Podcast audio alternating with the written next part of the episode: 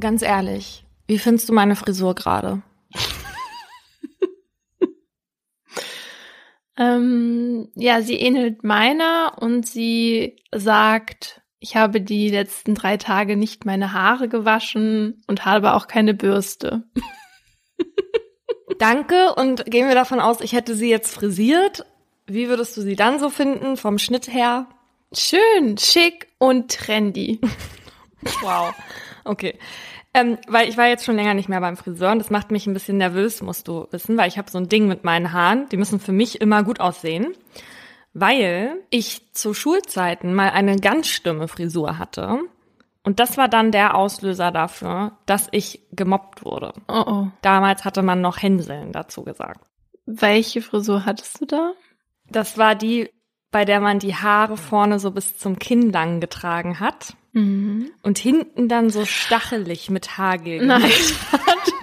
also hinten waren die quasi relativ kurz. Ja, ja. Und ich hatte das bei meiner Cousine gesehen und die sah richtig cool damit aus. Aber die kam auch aus MacPom und da lief jede zweite so rum. Und in Schleswig-Holstein war das nicht so ein Ding. Und das war dann sehr erschreckend für mich, dass das ausgereicht hat, um zur Zielscheibe zu werden. Und weil ich finde, dass du und Fussel sehr gut frisiert seid, mhm. hoffe ich, dass unser Verhältnis hier weiterhin auf einer guten Ebene läuft. Auch wenn du erstmal keinen Friseurtermin kriegst? Ja. Hm. Warten wir mal ab, wie sich das noch entwickelt, würde ich sagen. Verstehst du meine Sorge dahinter? Also wurdest du auch mal gemobbt? Weißt du, wie sich das anfühlt? Ich hatte zumindest als Jugendliche mal das Gefühl, gemobbt worden zu sein. Ich weiß jetzt, dass das gar kein Mobbing war, aber es war trotzdem schlimm für mich.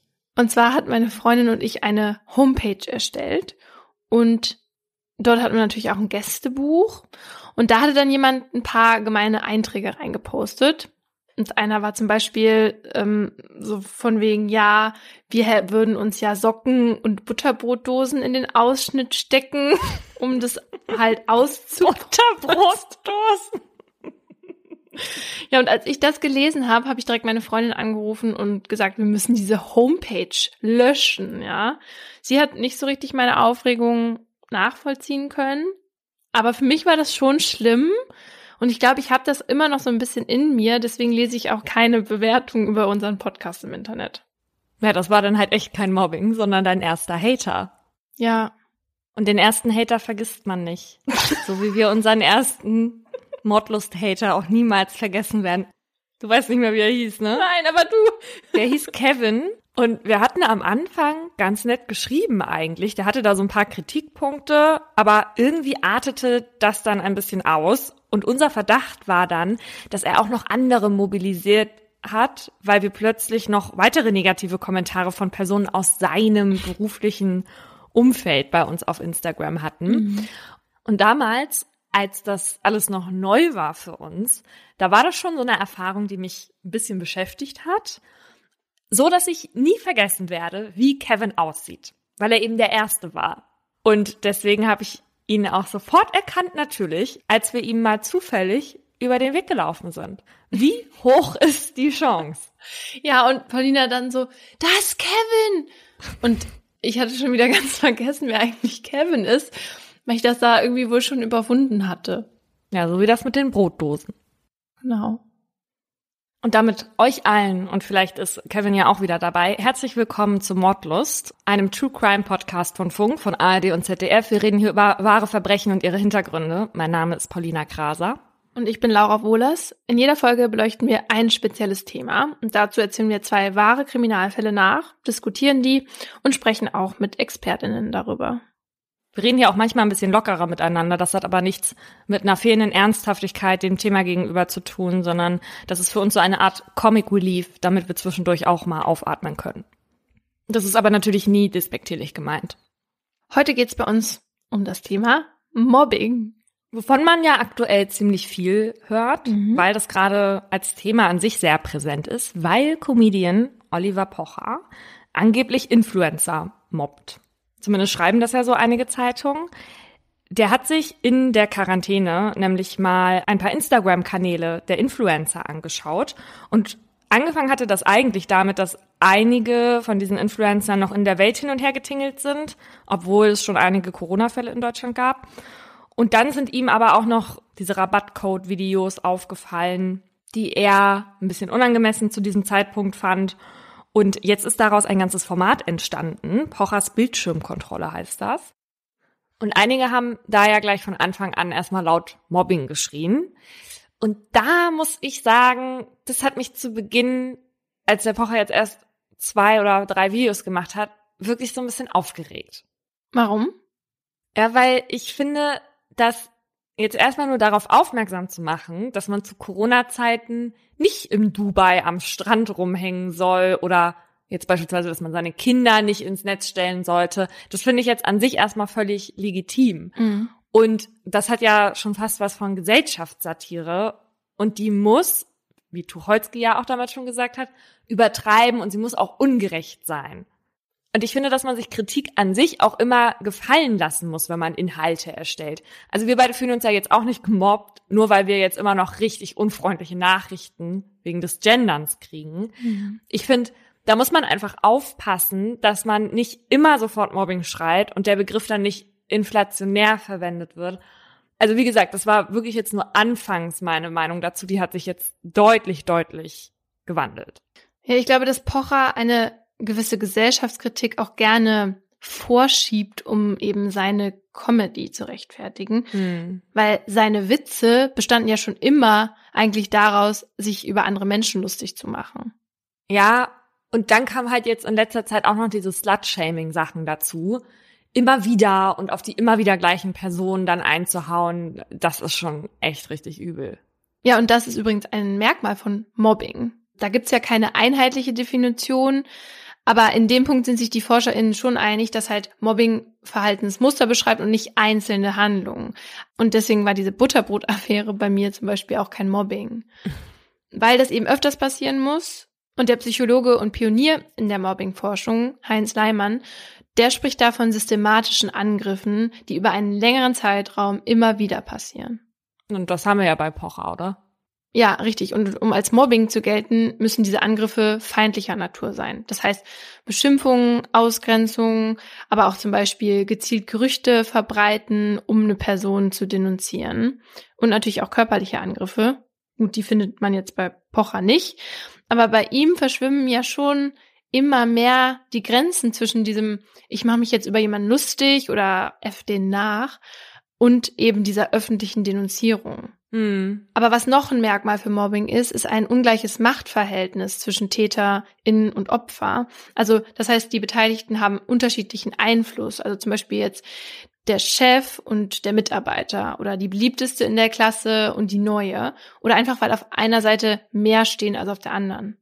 So, und darüber kann man sich bei Pocher ja irgendwie streiten. Weil einige Blogger haben mehr Follower als er und andere dann wieder weniger. Aber ich glaube, was man auf jeden Fall sagen kann, ist, dass er halt viel spitzzüngiger ist als die Blogger mhm. und sie in der verbalen Auseinandersetzung dann halt einfach unterlegen sind. Ja. Das Problem sind aber ja auch vor allem die Leute, die sich wegen seiner Videos halt animiert fühlen, den Influencern fiese Nachrichten zu schreiben. Und Pocher meinte dazu, er fordert niemanden dazu auf, Hasskommentare zu schreiben oder zu mobben. Und klar, damit hat er natürlich recht, er fordert niemanden direkt dazu auf. Aber dieses Statement zeigt ja, dass er ganz genau weiß, dass seine Videos in manchen Fällen andere zum Mobbing animieren. Richtig, und dafür trägt er ja auch irgendwie teilweise eine Verantwortung, finde ich.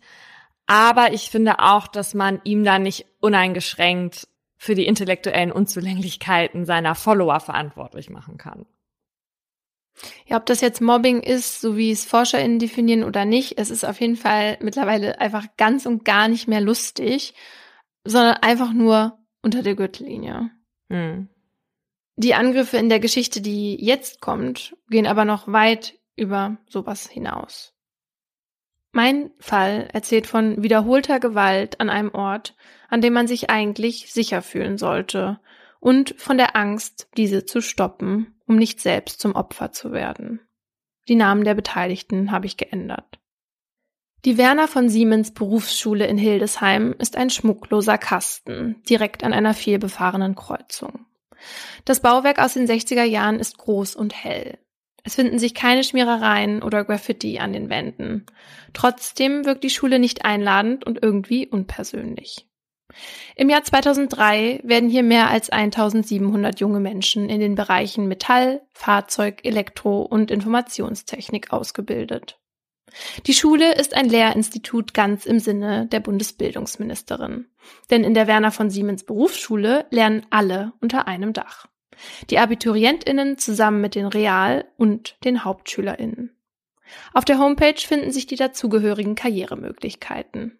Die Schülerinnen können entweder auf die Berufseinstiegsschule, die Berufsfachschule, die Berufsschule oder in die Fachschule, die Fachoberschule oder auf das berufliche Gymnasium. Im Sekretariat bekommt jeder Neuankömmling dann eine Skizze, um ihm oder ihr den richtigen Weg zur Ausbildungsstätte zu weisen. Von dort aus führen dann alle Treppen nach oben. Nur für 35 Jugendliche geht es nach unten. Die SchülerInnen des Berufsvorbereitungsjahrgangs müssen in den Keller. Dort ist ihr Bereich. Abgeschnitten von allen anderen. Nicht nur räumlich. Denn dort im Keller, so wird es später in der Presse formuliert, sitzt der Haufen an Verlierern. Junge Menschen ohne Schulabschluss, die bisher keinen Ausbildungsplatz bekommen haben und nun hier ihre Zeit absitzen, geparkt werden, bis sie die vorgeschriebenen zwölf Jahre Schulpflicht hinter sich haben. Die meisten von ihnen kommen aus schwierigen Verhältnissen, sind frustriert über ihre bisherige Laufbahn und blicken ohne Hoffnung in die Zukunft. In der 3b läuft es besonders schlecht. Sie gilt inoffiziell als Vorbereitungsklasse für zukünftige Arbeitslose. Die zwölf Schüler, allesamt männlich und zwischen 16 und 18 Jahren, wurden von den meisten LehrerInnen bereits aufgegeben. Unbeschulbar und erziehungsresistent steht in einigen Zeugnissen. Für sie gibt es nur noch eine Chance, sich daraus zu kämpfen. Nach der Hälfte des Schuljahres bekommen die 12 bis 15 Besten des gesamten Jahrgangs, also der insgesamt 35 SchülerInnen, die Möglichkeit, doch noch ihren Hauptschulabschluss zu machen. Kevin hat seinen Hauptschulabschluss bereits. Kevin heißt eigentlich Klaus Kevin, doch seine Mutter ruft ihn bei seinem zweiten Namen. Er ist 17 Jahre alt und kommt aus Nordstemmen, einem kleinen Dorf in der Nähe von Hildesheim. Dort ist er zusammen mit seinen drei älteren Brüdern bei seiner alleinerziehenden Mutter aufgewachsen. Kevin ist ein unauffälliger und schmächtiger Typ. Er ist schüchtern und still. Im örtlichen Jugendzentrum wurde er vor kurzem zum Jugendleiter ausgebildet. Dort arbeitet er hinter dem Tresen und legt Musik auf. Am liebsten Songs seiner Lieblingsband Metallica. Doch wenn andere abends lieber Hip-Hop hören wollen, gibt Kevin schnell nach. Er geht Konflikten aus dem Weg. Nachdem er seinen Hauptschulabschluss auf der Marienbergschule in Nordstemmen mit Ach und Krach besteht, soll er sein Glück auf der Werner von Siemens Schule in Hildesheim versuchen. Denn Kevin möchte gern Elektrotechniker werden. Doch auch an der neuen Schule gibt es Probleme. Er kommt nicht mit. Kevin wird aus dem Berufsgrundbildungsjahr herabgestuft und landet im September in der 3b. Doch hier passt er eigentlich gar nicht so richtig hin. Im Gegensatz zu den anderen hat Kevin ja einen Abschluss, ist gut in Deutsch und interessiert sich für Politik. Weil er anders ist, fällt Kevin auf. Akin hat ihn ins Visier genommen. Akin ist eine Art Klassenchef der 3b. Nicht so etwas wie ein Klassensprecher, sondern eher so etwas wie ein Klassendiktator. Er ist 16 Jahre alt und wegen vorsätzlicher Körperverletzung bereits vorbestraft. Vor ihm haben andere Angst, denn er ist nicht nur aggressiv und gewalttätig, sondern auch intelligent. Schon mit 14 Jahren hat Akin seine damalige Schule terrorisiert, im Unterricht gepöbelt, andere MitschülerInnen angegriffen und drangsaliert. Er ist der typische Anführer, wenn es darum geht, andere zu mobben. In der 3b umgibt er sich mit seinesgleichen. Mit Jungs, die Konflikte lieber mit Fäusten als mit Worten lösen. Einer von ihnen ist der 18-jährige Sascha. Er ist erst vor drei Jahren aus Sibirien nach Deutschland gekommen und noch immer kann er so gut wie kein Wort Deutsch. Dafür kann er besonders gut boxen. Der dritte im Bunde ist der 17-jährige Jan, ein Kiffer, der auch schon Erfahrung mit der Polizei gemacht hat. Bei seinem ersten Verfahren wegen Sachbeschädigung mit 14 wurde von einer Strafverfolgung abgesehen.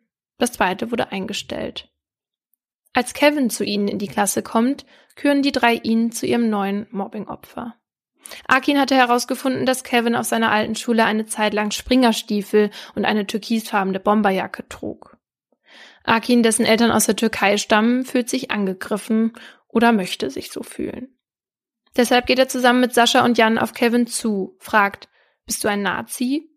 Doch auf eine Antwort warten sie nicht, schlagen gleich zu und markieren damit den ersten Angriff auf Kevin, einem, dem noch viele weitere folgen.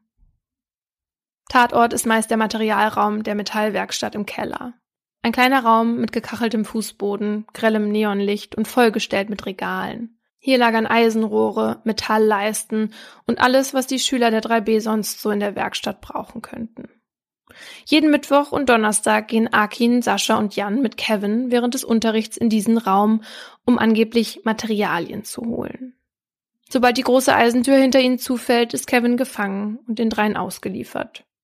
Auf diesen paar Quadratmetern wird er die schlimmste Zeit seines Lebens verbringen.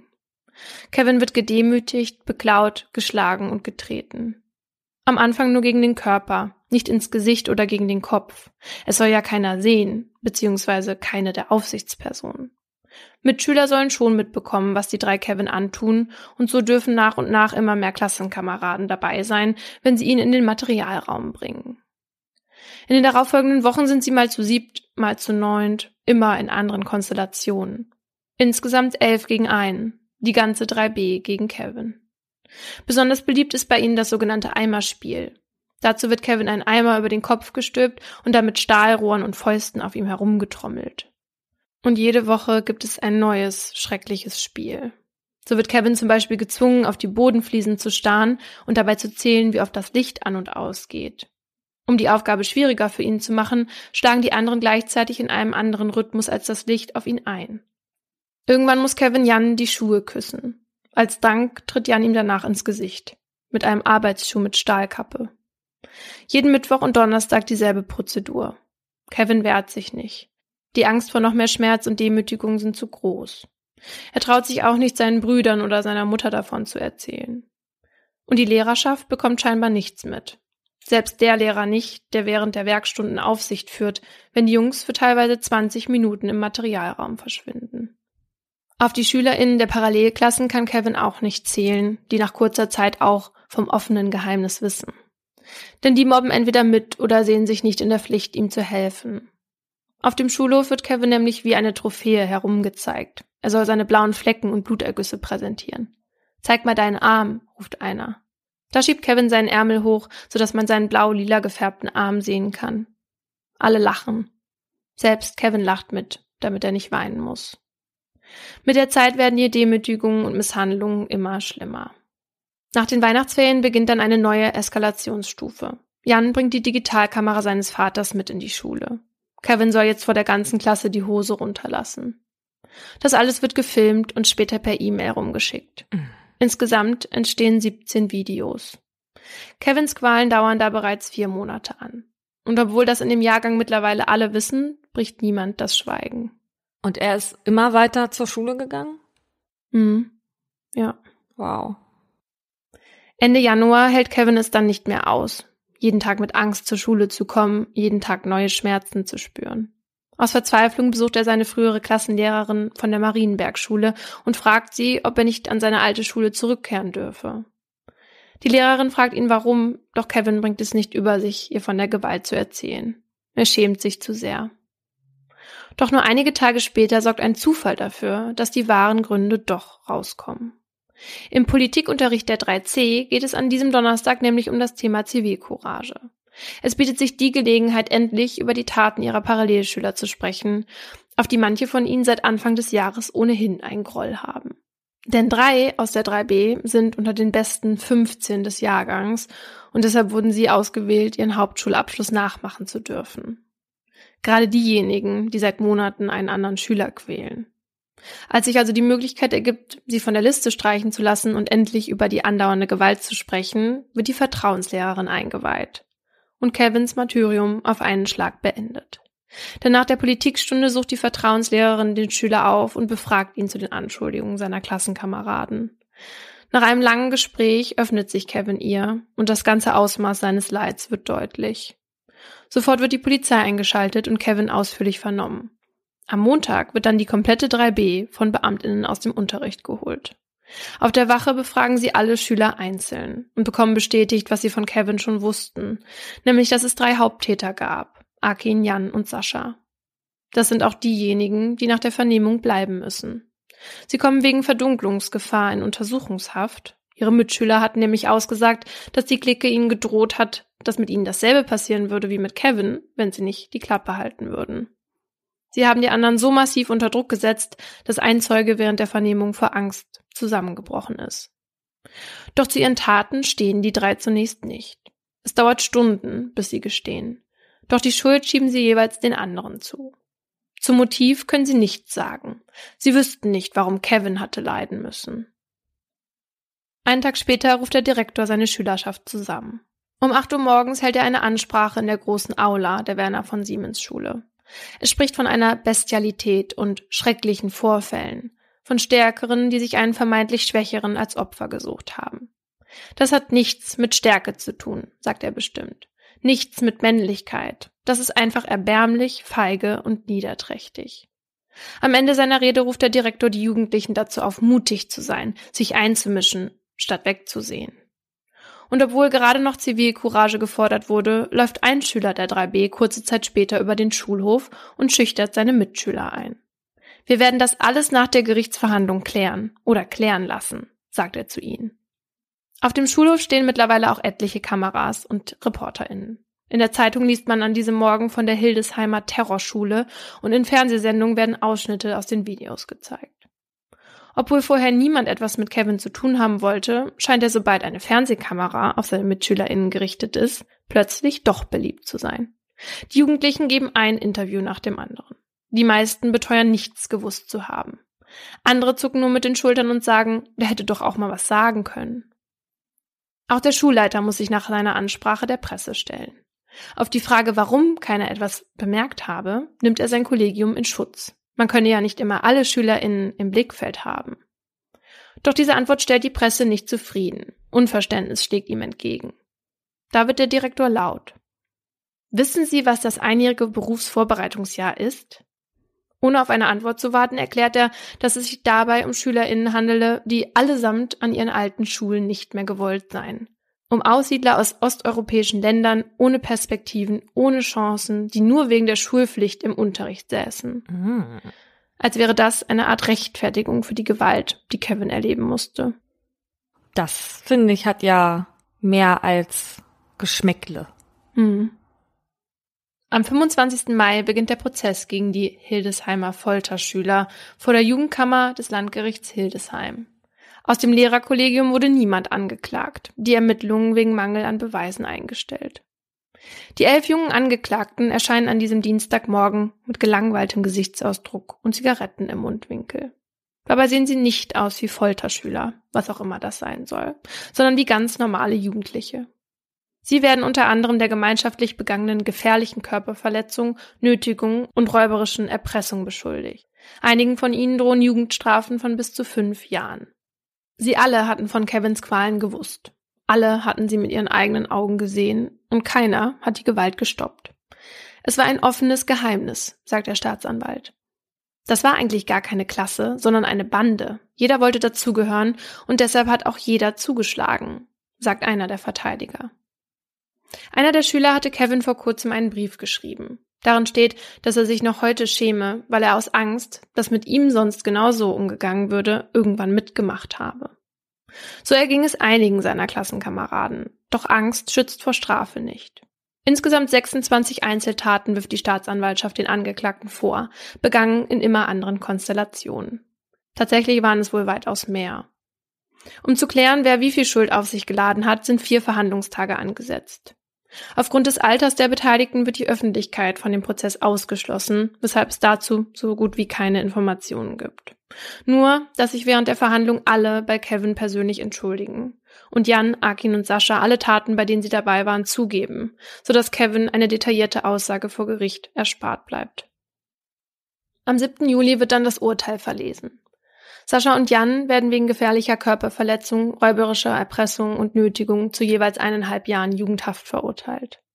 Der ein Jahr jüngere Akin bekommt ein Jahr und drei Monate. Ihre acht Klassenkameraden dürfen an diesem Tag wieder nach Hause gehen.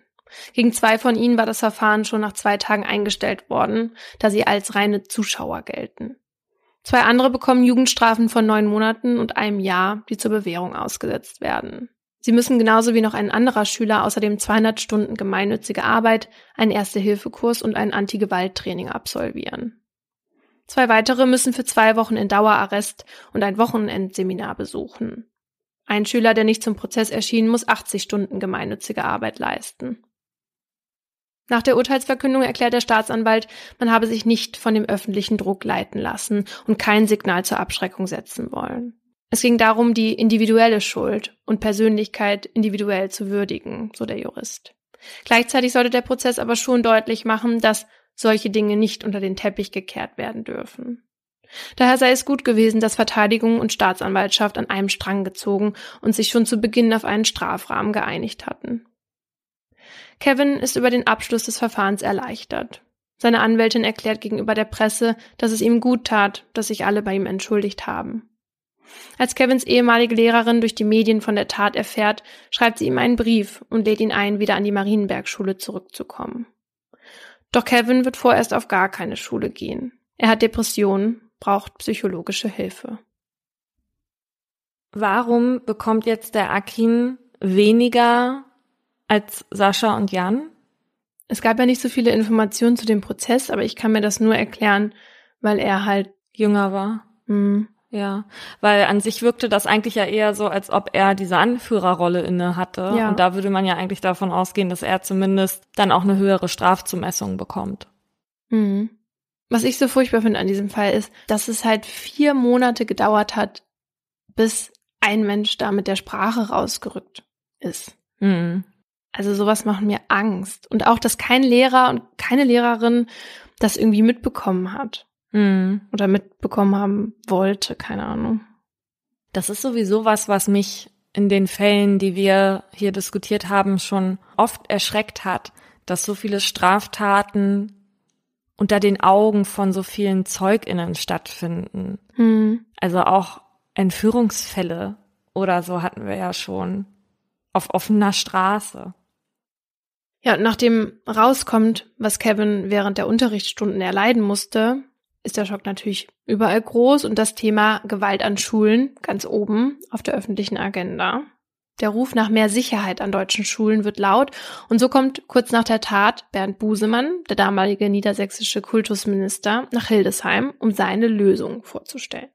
Er fordert das Thema überall im Unterricht zu behandeln und schlägt vor, dass jede Schule ein individuelles Sicherheitskonzept erarbeiten soll. Außerdem könne man an schlecht einsehbaren Stellen, da spricht er auf Orte wie eben diesen Materialraum an, Überwachungskameras aufstellen.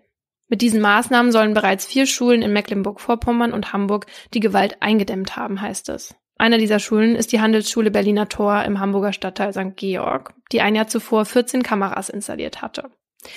Gewalt eingedämmt bedeutet hier allerdings, dass seit der Installation weniger Sachbeschädigung durch Graffiti entstanden ist und ein Einbruch verhindert werden konnte. Ha, ha. Und mal vom Datenschutz abgesehen, wird der Erfolg von Überwachungskameras im Kampf gegen Gewalt an Schulen von ExpertInnen aber auch in Frage gestellt. Ein Fall, der nur wenige Tage nach den Schlagzeilen zur Hildesheimer Terrorschule in der Presse ist, zeigt Schwachstellen auf. Nämlich im bayerischen Erding war ein 14-Jähriger über zwei Wochen lang von seinen MitschülerInnen terrorisiert worden. Und zwar auf der Schultoilette. Das Videoüberwachung an so einem Ort ausgeschlossen ist, muss man ja eigentlich nicht sagen. Und außerdem kennen wir auch aus anderen Kontexten die Wirkung von Überwachung. Es kommt nämlich zu einer Verlagerung der Kriminalität und im Fall von SchülerInnen könnte das halt eben möglicherweise dann auf dem Nachhauseweg passieren. Aber die Idee, das Thema Gewalt an Schulen im Unterricht aufzunehmen, ist ja eine gute Idee von Herrn Busemann. Und das wird 2003 auch schon mancherorts gemacht, spätestens nach dem Amoklauf in Erfurt, überall in Deutschland versucht. Die Schulen setzen auf Prävention mit immer neuen Projekten, Seminaren mit Rollenspielen, Selbstverteidigungskursen und so weiter. Also die Kinder und Jugendlichen sollen soziale Kompetenzen entwickeln und sie sollen lernen hinzuschauen und Konflikte mit Worten zu lösen. Wir hatten solche Projekte nicht in der Schule. Wie war das bei dir? Kannst du dich da noch erinnern? Mm, -mm. Auch nicht. Nö, nicht, dass ich wüsste. Ich könnte mich, wenn dann daran erinnern, dass mein Polizist da war, aber ich weiß auch nicht mehr, worüber er geredet hat. Über den Straßenverkehr wahrscheinlich. Wahrscheinlich, wahrscheinlich war es in der Grundschule und es war dieses Fahrradabzeichen. Aber diese Präventionsschiene, die scheint schon zu fruchten. Zumindest geht die Gewalt an Schulen in Deutschland jahrelang zurück. Andere Gründe dafür können aber auch die allgemein steigende Schulbildung sein, weniger Gewalt im Elternhaus und rückläufige Arbeitslosigkeit. Doch seit 2015 ist die Zahl der schweren und gefährlichen Körperverletzungen an Schulen deutlich gestiegen.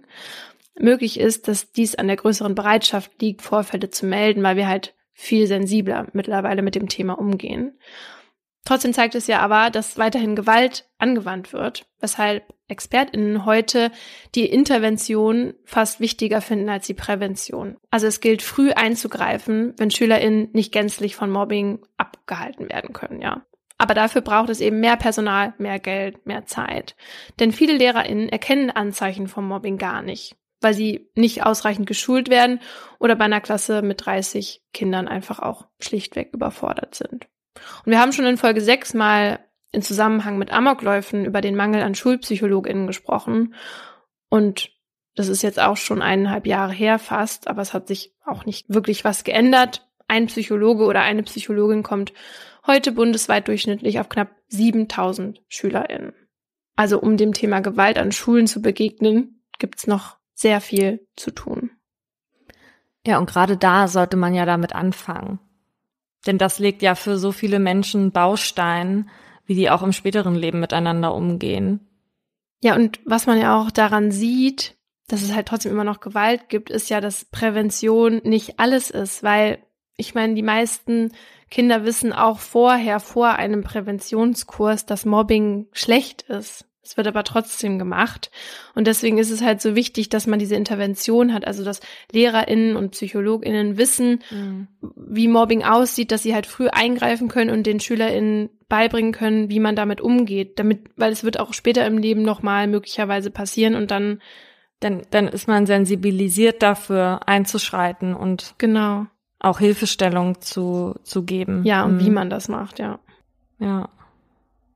Mein Fall handelt von einer Person, die einst erleben musste, was es heißt, nicht selbst über ihr Leben bestimmen zu können. Und die dann nur kurze Zeit später nochmal, aber diesmal auf ganz andere Weise, die Kontrolle verlor. Es ist kurz vor 13 Uhr am 23. August 2006. Eine junge Frau rennt panisch durch Schrebergärten auf der Suche nach Schutz. Ist er schon hinter ihr? Hat er sie eingeholt? Da sieht sie eine alte Frau in einem der Häuser und hieft sich über den Zaun. Bitte helfen Sie mir, rufen Sie die Polizei, japst sie der alten Frau entgegen. Sie hat Angst und kann sich nicht beruhigen. Die Zeit, die sie warten muss, fühlt sich wie eine Ewigkeit an. Plötzlich aber sieht sie das Blaulicht. Zwei Polizisten steigen aus dem Auto und kommen auf sie zu. Bleiben Sie, wo Sie sind, und heben Sie die Arme. Eingeschüchtert tut sie, was der Beamte sagt, und bewegt sich auf die Polizisten zu. Sie sagt, mein Name ist Natascha Kampusch. Sie müssen von meinem Fall gehört haben. Ganz Österreich ist in Aufruhr. Die junge Frau, der die Flucht gelungen ist, ist als Zehnjährige von einem Mann auf dem Schulweg in einen weißen Kastenwagen gezogen und entführt worden. Acht Jahre lang hielt Wolfgang P. Natascha Kampusch in einem Kellerverlies, das er unter seiner Garage gebaut hatte, gefangen. So einen Fall gab es in Österreich bisher noch nicht. Die Gefangenschaft von Elisabeth Fritzel, von der ich vorletzte Folge erzählt habe, endete erst zwei Jahre später. 3096 Tage hatte Natascha Kampusch ihrem Peiniger wie eine Leibeigene gehorchen, für ihn putzen und kochen müssen. Er befahl ihr, ihn mit mein Gebieter anzusprechen, verprügelte sie, wenn sie nicht richtig putzte oder ihr Verhalten ihm gerade nicht passte. Und er kontrollierte penibel genau ihre Essensportionen und damit auch ihr Gewicht, bis sie nur noch knapp über 40 Kilo wog. Oh Gott. Kurz nach ihrer Flucht wirft sich Wolfgang P. vor einen Zug. Auf den ersten Fotos, die direkt nach Nataschas Vernehmung gemacht werden, hat sie eine Decke über dem Kopf. Noch möchte sie sich nicht zeigen. Die ersten Tage nach ihrer Flucht verbringt Natascha im Wiener Allgemeinen Krankenhaus. Ein Team aus Expertinnen und Experten der Psychologie, Medien und Rechtsberatung schart sich um sie. Die ganze Welt hat Interesse an Natascha und ihrem Fall. Über 300 Medienanfragen gehen bei dem Team ein. Gleichzeitig überschwemmt Natascha eine Welle der Hilfsbereitschaft. Fremde Menschen schicken ihr Klamotten, senden ihr Briefe, sprechen Zuspruch und Bewunderung aus, wünschen ihr in ihrem neuen Leben alles Glück der Welt. In dieser Zeit schreibt Natascha einige Gedanken handschriftlich auf kleine Zettel. Ihr Psychiater liest diese in einer Pressekonferenz am 30. August vor. Er hat sie mit Natascha für die Öffentlichkeit zu einem Brief zusammengeschustert. Er war nicht mein Gebieter, ich war gleich stark. Er hat mich symbolisch gesprochen auf Händen getragen und mit Füßen getreten. Das teilt sie der Öffentlichkeit mit. Sie bittet darum, ihre Privatsphäre zu akzeptieren. Intime Fragen werde sie nicht beantworten. Sie weiß um die Ungeduld der Journalistinnen und Journalisten und wünscht daher, lasst mir Zeit, bis ich selbst berichten kann. An Spekulationen ändert das aber nichts. Medien meinen zu wissen, wie es Natascha gerade geht, mit welchen psychischen Folgen sie zu kämpfen hat und erstellen sogar Animationen, wie sie heute vermutlich aussieht. Mhm. Sie schreiben über den angeblichen Sadomaso-Keller, geben sich Sextheorien hin. Natascha versteht nicht, warum andere Menschen versuchen, ihre Geschichte zu erzählen. Und obwohl sie weitestgehend von der Außenwelt abgeschirmt ist, bekommt sie das natürlich alles trotzdem mit. Auf dem Klinikgelände tummeln sich täglich Fotografinnen und Journalistinnen, die hoffen, Natascha erspähen zu können. In einem Fahrstuhl hat jemand schon eine Notiz hinterlassen, auf welcher Station Natascha untergebracht ist. Für das erste Foto von ihr werden den Paparazzis horrende Summen geboten. Am 3. September folgt auf Nataschas Bitte an die Medien, ihr Zeit zu lassen, eine Antwort von den Medien.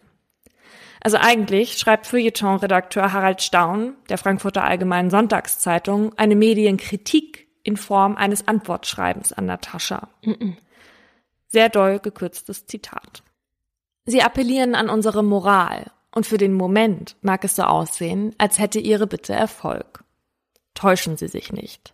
Wir machen uns aus den wenigen Details ein Bild. Wir machen aus jedem Satz eine Geschichte. Der Lebensalltag, schreiben sie, fand geregelt statt. Wir machen daraus eine organisierte Hölle. Wir lesen zwischen den Zeilen, bis wir finden, was wir suchen. Wir warten geduldig, bis Sie sagen, was Sie nicht sagen wollen. Wir legen Ihnen die Worte in den Mund, die Ihnen fehlen. Sie wollen wissen, warum wir so sind? Die raffinierte Antwort lautet, wir glauben, dass die Öffentlichkeit ein Recht darauf hat, ihre Geschichte zu erfahren, ob Sie das wollen oder nicht. Sie hatten gehofft, dass außerhalb ihres Gefängnisses die Wirklichkeit wartet. Jetzt stehen dort Kameras und Reporter. Die Flucht vor ihnen führt sie erneut in die Isolation. Sie wollen nicht an die Öffentlichkeit, aber sie haben keine Wahl. Ihre Freiheit heißt Öffentlichkeit. Ihre Geschichte ist unsere Geschichte. Also das ist jetzt nicht ernst gemeint von ihm, oder doch? Doch.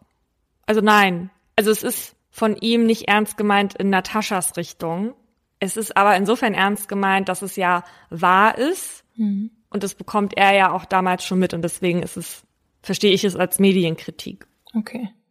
Harald Staun fasst sehr gut in Worte, worüber sich Natascha die ganze Zeit schon Gedanken macht. Nachdem sie all die Jahre von einem Mann kontrolliert wurde, will sie jetzt wenigstens die Kontrolle über ihre eigene Geschichte behalten. Der Druck wird zu groß. Knapp zwei Wochen nach der Flucht wird bekannt, dass Natascha Kampusch ein aufgezeichnetes Fernsehinterview geben wird. Dabei soll sie hinter einer Schattenwand sitzen oder nachträglich verpixelt werden, mutmaßen die Medien. Als am 6. September um 20.15 Uhr das Interview gesendet wird, schaut die Welt auf Österreich. Der Moderator Christoph Feuerkelch kennt sich gut mit dem Fall aus. Natascha und ihr Team haben ihn auch deswegen ausgesucht.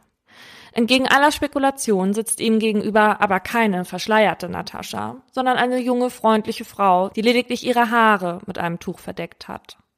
In Fliederfarben gekleidet und mit einer Kette geschmückt, antwortet sie auf die erste Frage, wie es ihr denn gehe. Gut. Den Umständen entsprechend gut. Bei dem 20-minütigen Interview wählt sie ihre Worte überlegt, denkt manchmal einige Zeit nach, bevor sie spricht. Sie wirkt etwas kurzatmig, schließt oft die Augen, aber sie ist wortgewandt. Von jemandem, der acht Jahre nur Kontakt zu einer Person hatte, die noch dazu etwas einfältig war, erwartet man das nicht.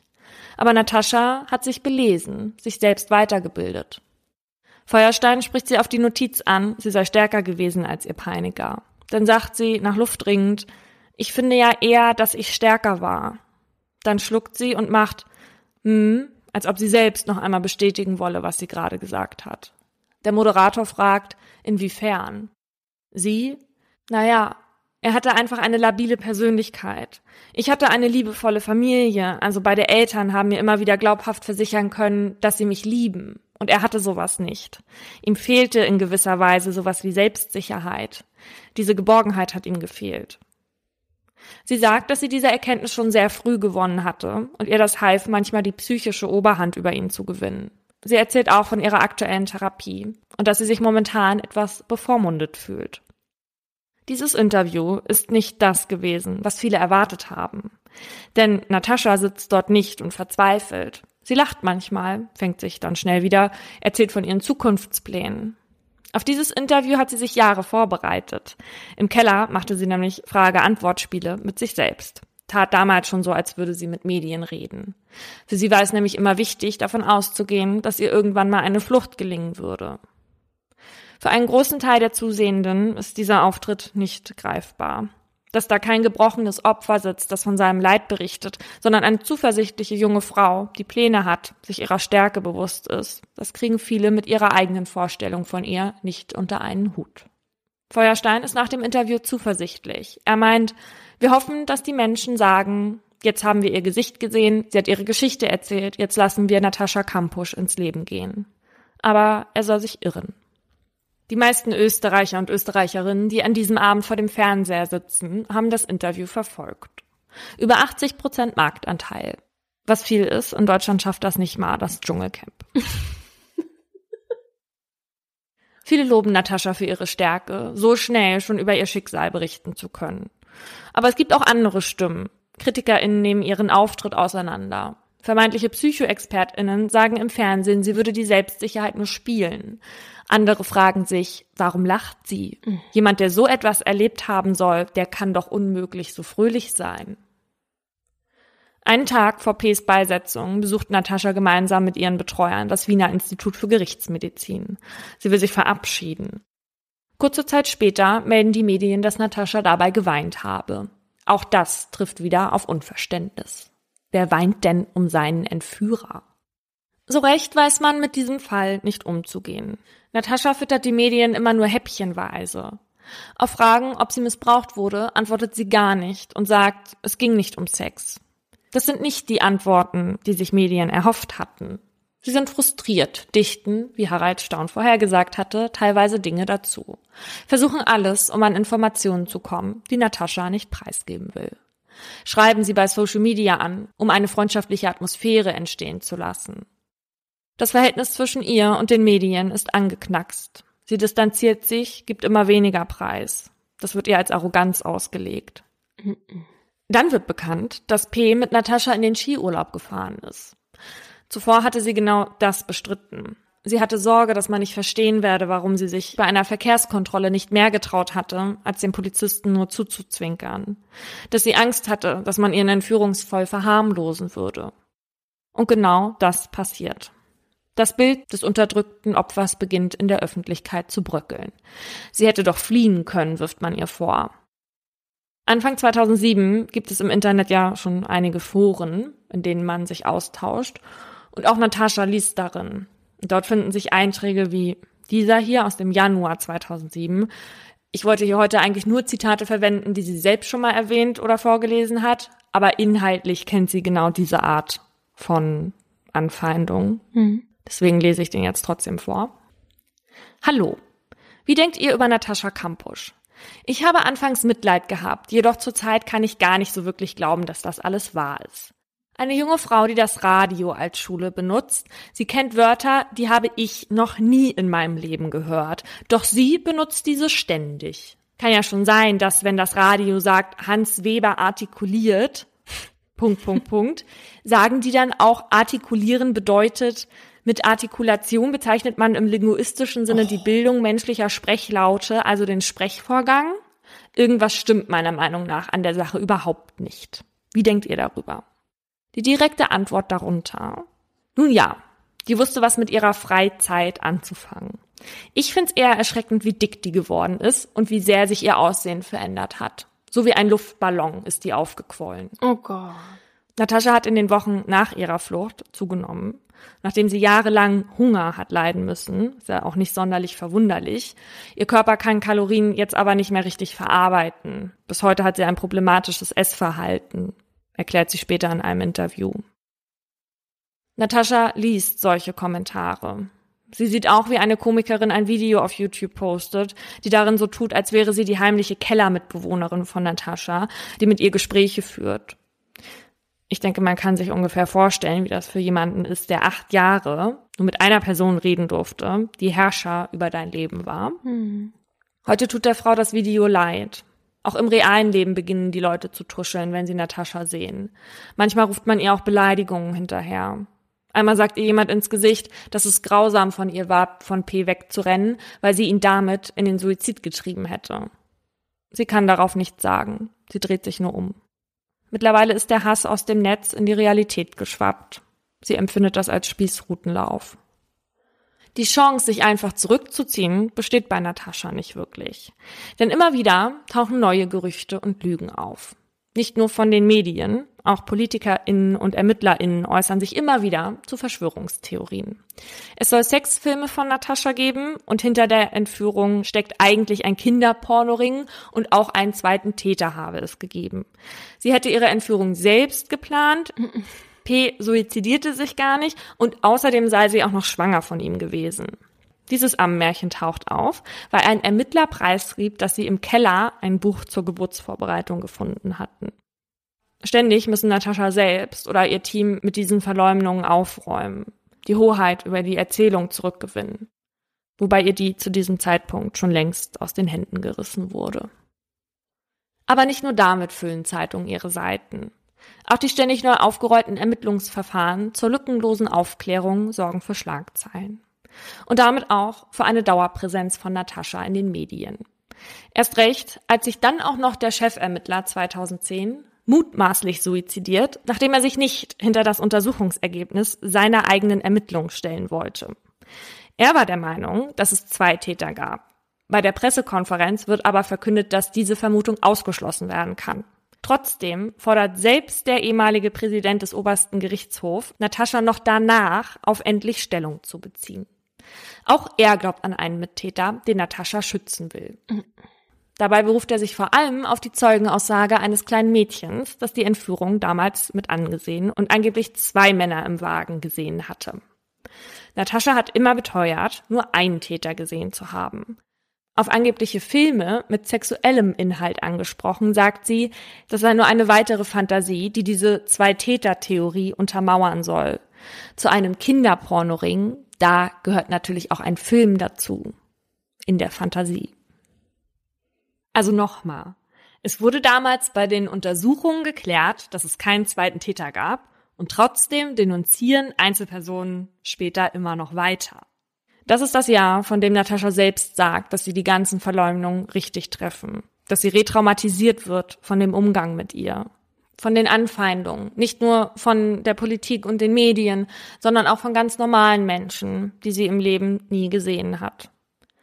Natascha löst irgendetwas in ihnen aus, das sich in massiven Aggressionen entlädt. Viele nehmen sie gar nicht mehr als Opfer wahr, sondern als Starlet.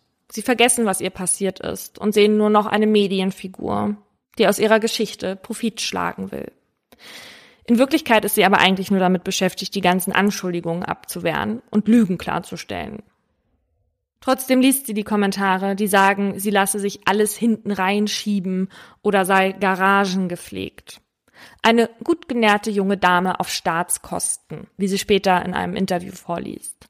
Dabei hat Natascha vom Staat nur Hilfe bekommen, um ihren Schulabschluss nachzuholen. Anfang Mai 2011 lehnt Österreich nämlich ihren Antrag auf eine finanzielle Entschädigung für ihren jahrelangen Freiheitsentzug ab. Im Jahr 2012 leitet ein Polizist eigenständige Ermittlungen ein. Er ist überzeugt, dass Natascha damals von P. schwanger war und ihre Tochter unter anderem Namen lebt, um sie der Öffentlichkeit vorzuenthalten. Wie bitte? Besagter Polizist versucht dann während der Schulzeit die Herkunft einer Achtjährigen auszumachen, von der er ausgeht, dass es sich dabei um Nataschas Tochter handelt. Angeblich soll er auch versucht haben, eine DNA-Probe zu entnehmen. Er bestreitet das. Zu diesem Zeitpunkt gehen einige Menschen also immer noch davon aus, dass Natascha etwas Wichtiges verheimlicht. Bis dann im April 2013 ein internationales Expertenteam, bestehend unter anderem aus FBI und BKA, final die Einzeltäter-Theorie bestätigt. Es gab keine Hinweise auf weitere Täter, nur auf schlampige Ermittlungsarbeit. Die ganze Zeit hatten KritikerInnen Natascha aufgefordert, die ganze Wahrheit zu erzählen. Dabei hatte sie alle Fragen, die sie beantworten konnte, ja schon beantwortet. Das Einzige, was sie sich erbeten hatte, ist ein paar intime Details für sich zu behalten. Aber offenbar ist das für einige zu viel. Vielleicht ist das auch der Grund, warum sie 2013 bei der Talkshow von Günter Jauch mit ihrem Schwur bricht. Sie ist unter anderem dort, um über den Film 3096 Tage, der auf ihrem eigenen Buch beruht, zu reden. In dem Film gibt es Szenen, in denen P sie nachts an sich fesselt und sie missbraucht. Im Buch hatte sie geschrieben, dass es ihm nicht um Sex ging, sondern darum, mit ihr zu kuscheln. Natascha erklärt, dass die Information über den Missbrauch damals von den Vernehmungsprotokollen kam, die irgendwie an die Presse gelangt waren. In ihrem Buch wollte sie über ihre Gedanken und Gefühle schreiben, aber der Film jetzt solle auch bewirken, dass sich die Leute in ihre Lage reinversetzen können. Günter Jauch fragt, ist das jetzt das Signal für die Öffentlichkeit? So ist es gewesen, das können Sie jetzt sehen, aber lassen Sie mich jetzt damit in Ruhe? Natascha antwortet, genau so. All die Zeit hatte Natascha sich dieses Detail bewahren wollen. Aber man sieht, wozu das beigetragen hat. Jauch erklärt seinen ZuschauerInnen, dass Natascha am selben Tag der Kronenzeitung ein Interview gegeben hat. Die Jauch-Redaktion hat zwischen 9.19 Uhr und 9.21 Uhr in die Kommentarfunktion unter dem Online-Beitrag geschaut. Dabei haben sie in dieser Reihenfolge folgende Einträge gefunden. Erster Eintrag. In diversen Puffs suchen's eh immer Mädels. Erfahrung hätte sie ja. Mm -mm. Zweiter Eintrag. Wer immer wieder Kasperl aus der Kiste auftaucht, ist Natascha Kampusch. Daher ist sie völlig unglaubwürdig. Sie jammert immer wieder, wie unfrei und verfolgt sie sei. Dann rede einmal, sag einmal die Wahrheit und keiner wird sich mehr für dich interessieren. Du kannst frei leben, nur wirst du dann dein Geld mit Arbeiten verdienen müssen. Dritter Eintrag. Ich bin ja heilfroh, dass wir dich studieren haben lassen. Die Zeitung musste dann die Kommentarfunktion abstellen. Jauch fragt Natascha, welche Erklärung sie für diesen ungeheuren Hass hat. Sie antwortet, dass sie denkt, dass die Leute kein Verständnis haben und dass die Leute sicher selbst Verletzungen im Leben hatten, die unbearbeitet sind. Natascha hat in ihrem Leben viel darüber nachgedacht, warum sie immer wieder Opfer solcher Anfeindungen wurde. Eine Erklärung, warum sie es zumindest immer wieder wurde, sieht sie darin, dass zu lange ermittelt wurde. Die Leute waren die Dauerbeschallung mit dem Fall irgendwann leid. Aber sie denkt auch, dass Neid ein großer Faktor ist. Eigentlich kommt ihr der Gedanke absurd vor, denn niemand kann wirklich neidisch auf jemanden sein, der acht Jahre in einem Keller eingesperrt war. Und dann denkt sie, doch, wahrscheinlich beneiden mich die Menschen um meine Stärke, das alles durchzuhalten. Denn Natascha lacht in Kameras, obwohl sie das alles erlebt hat ist trotz dessen zuversichtlich, hat sich ein eigenes Leben aufgebaut. Andere Leute scheitern selbst daran, obwohl ihnen gar nicht zugestoßen ist. Bei Jauch sitzt damals auch der Psychotherapeut Georg Pieper. Er sagt, Natascha Kampusch ist ein leuchtendes Beispiel dafür, dass sie sich nicht als Opfer darstellt, wie die Öffentlichkeit das oft gern sehen möchte, sondern als aktive Überlebende. Harald Staun, also dieser Feuilleton-Redakteur, hatte so unfassbar erschreckend vorhergesagt, was passieren wird. Und zwar nicht nur in dem, was ich vorhin schon erzählt habe. Er schrieb nämlich in Bezug auf die Medien auch, wir wollen einordnen, werten, analysieren. Das ist unser Job. Und dazu brauchen wir stabile Kategorien. Das Gute, das Böse, den Sieger, den Verlierer, das Opfer, den Täter. Ihre Stärke irritiert uns. Sie stellt unser ganzes Weltbild in Frage. Sie relativiert die Grausamkeiten, die sie erlitten haben. Natascha Kampusch war nie das typische Opfer. Sie wollte sich nicht verstecken, sie wollte nicht schweigen, sie wollte auch nicht verzweifeln, sondern den Menschen das zeigen, was sie im Keller hat überleben lassen, ihre Stärke. Für einige Menschen hat ein Opfer so nicht zu sein. Ich habe in Vorbereitung auch den Podcast in extremen Köpfen mit Dr. Leon Winscheid gehört der ja auch bei uns schon einige Male Experte war. Und der interviewt sie da. Und die Frage, was das Schlimmste von allem war, das kann sie gar nicht richtig beantworten. Sie meint, es wäre alles zusammen gewesen. Als sie damals aus P.s Garten geflohen ist, hatte sie gedacht, dass sie der feindlichen Umgebung davon und in eine Welt voller Anteilnahme rennt.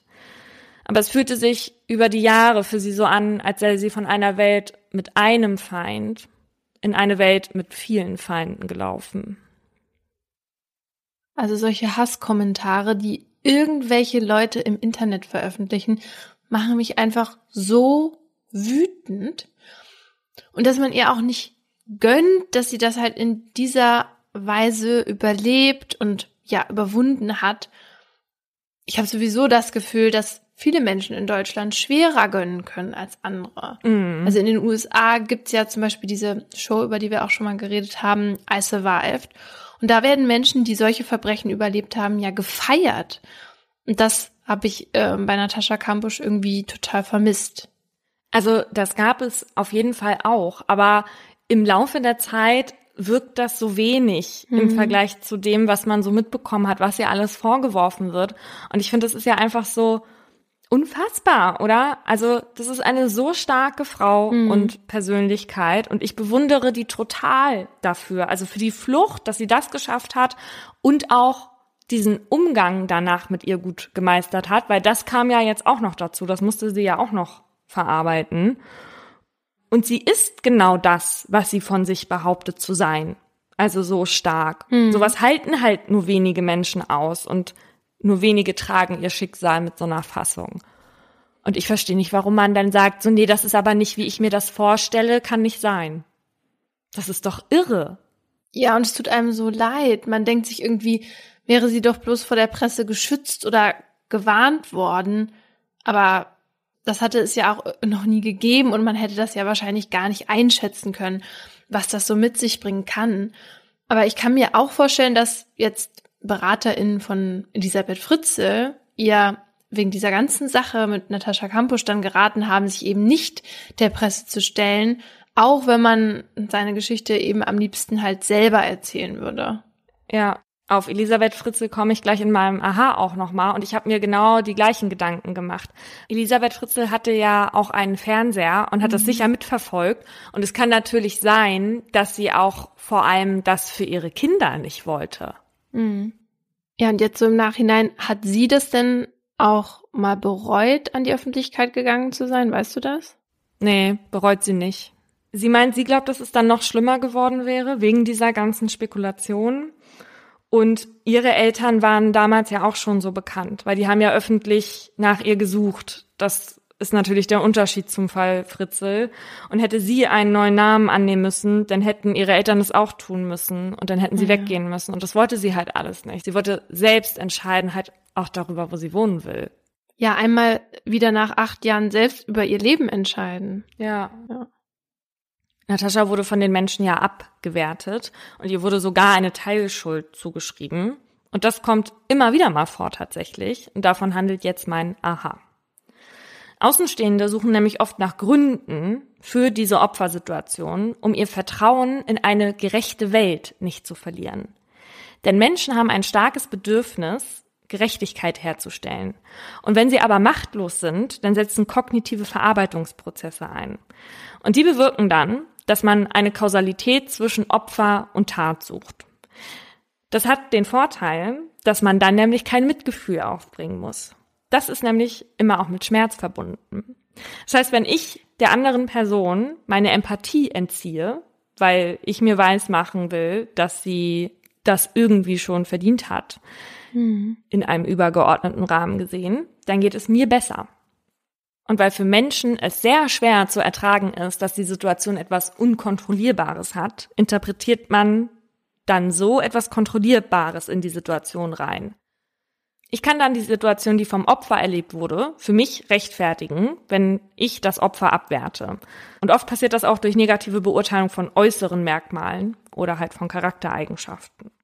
Der Sozialpsychologe Melvin Lerner und die Sozialpsychologin Carolyn Simmons haben schon 1966 ein Experiment durchgeführt, in dem sie ihre Versuchskaninchen Opfer beobachten ließen, die Aufgaben lösen mussten und für Fehler angeblich Elektroschocks erhielten.